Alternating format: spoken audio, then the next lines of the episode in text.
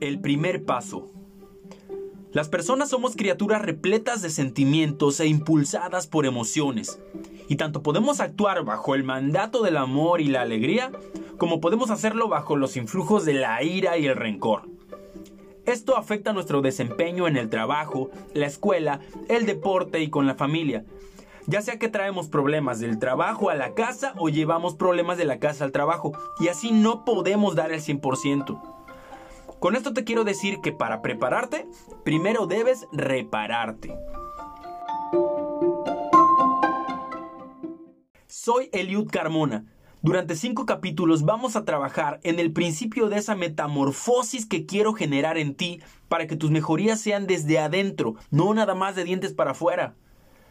El primer paso es el más importante de todos. Porque aun si eres un corredor rápido y resistente, jamás podrás llegar a la meta si no empiezas la carrera. El principio de este tutorial para vivir mejor es la estabilización del plano emocional. Quiero que comprendas la siguiente descripción del flujo de causas y efectos para que veas que no basta con motivarte, proponerte y decretar que vas a ser el mejor de todos necesitas entenderte y replantearte desde tus bases para obtener mejores resultados. Voy a utilizar solo tres emociones como ejemplo para que entiendas de lo que te estoy hablando.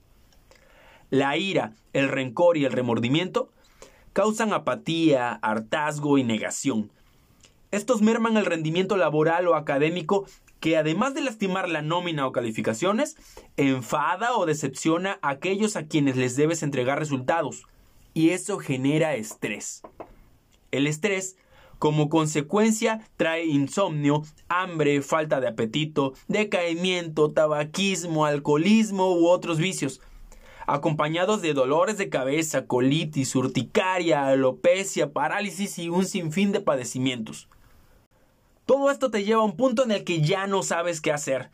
No estás bien ni aquí ni allá, te sientes mal, como dicen, traes algo atorado y peleas con tus seres queridos o te autocomplaces gastándote todo tu dinero en cosas efímeras y ese tipo de actos te causan ira, tristeza o remordimiento. Otra vez el ciclo se repite.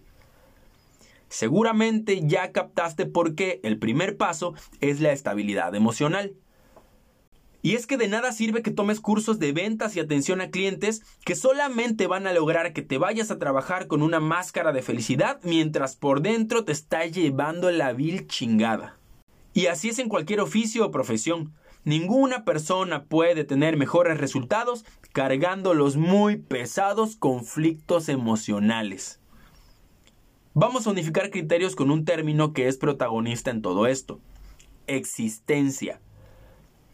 La existencia de una persona son todas las propiedades y características emocionales, intelectuales y físicas que constituyen y definen lo que eres. Y cada momento de tu vida estás en el punto máximo de existencia que por tu naturaleza te corresponde.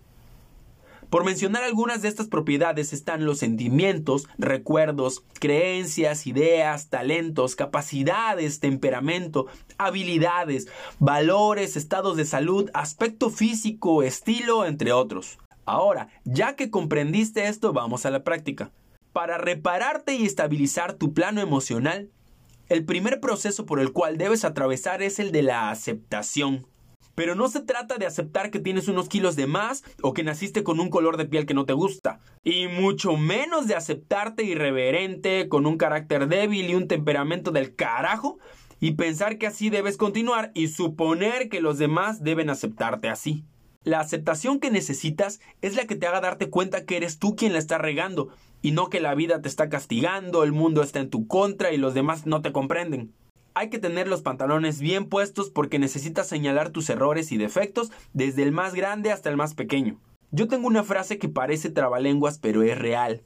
Dice, normalmente no ves cómo te ves hasta que te ves sin saber que te estás viendo. Esto quiere decir que necesitas tener la capacidad de verte desde afuera de ti pero como si no supieras que te estás viendo, como si alguna vez te tomaran una foto desprevenido, ahí se te ve la pancita o que te jorobas. Ah, pues lo mismo, así tienes que hacer un análisis. Y esta frase hace alusión a que cuando sabemos que nos estamos observando, mentimos. Esto sucede porque el ser humano tiende a engañarse, víctima de la vanidad y el rechazo a la crítica, se miente a sí mismo, ocultando lo que considera sus defectos. Un claro ejemplo es lo que la gran mayoría hace cuando se toma selfies. Ponen cara sexy, buscan el mejor ángulo, esconden la papada y aprietan el cachete. Y después de revisar bastantes fotos, eligen la que mejor les parece. O cuando la ropa les aprieta, dicen, no, es que se encogió. O es que ahorita porque ando inflamado. Generalmente no aceptamos nuestra realidad porque nos incomoda. Así es con el aspecto físico y así es con las emociones. Siempre nos justificamos. Decimos, ah, bueno, sí lo dije, pero es porque estaba enojada. Y es que tú me haces enojar. O queremos que nos toleren desplantes o algunas groserías porque deben entender que tuvimos un mal día. En este proceso de transformación, tienes que hacerte un análisis objetivo, claro e imparcial. Y se requiere que seas valiente, firme y un tanto exigente. Analízate como si fueras otra persona. Mírate desde otros ojos, sé honesto, no te apapaches ni te justifiques, nadie te va a regañar. Dicho análisis arroja un dictamen mismo que deberás revisar minuciosamente hasta darte cuenta por qué actúas como actúas. Si estás siendo demasiado intolerante o confías en exceso, si mantienes tu mente cerrada a nuevas posibilidades, si te estás aferrando a algo que no te está llevando a ningún lugar ni te hace sentir mejor, pero crees que es lo correcto. Respóndete a preguntas como ¿me gustaría que me trataran como yo trato a los demás? Si yo fuera esa persona, ¿qué pensaría de mí? ¿Me burlaría o me sentiría orgulloso? Si yo fuera otra persona, ¿confiaría en mí? ¿Qué le puedo inspirar a otros? ¿Habrá quienes quieran seguir mi ejemplo? ¿En verdad siento orgullo de lo que soy y de lo que hago? Y el resultado de esas respuestas lo tienes que aceptar entender y asimilar. Comprende qué es lo que hasta ahora eres.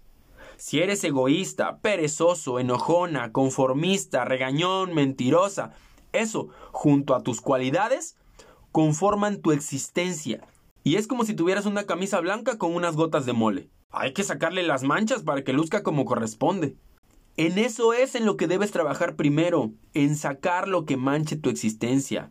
Y después de eso, ahora sí, Vamos a hacer negocios, generar riqueza y comernos el mundo entero. Sígueme en redes sociales, Facebook, Instagram, Twitter. Ahí podrás encontrar frases reflexivas, textos detonadores, cosas que te motiven en el día a día y que vayas asimilando y entendiendo la filosofía de ser mejor persona en todos los aspectos. Cualquier transformación que quieras hacer en tu vida, primero tienes que trabajar desde adentro.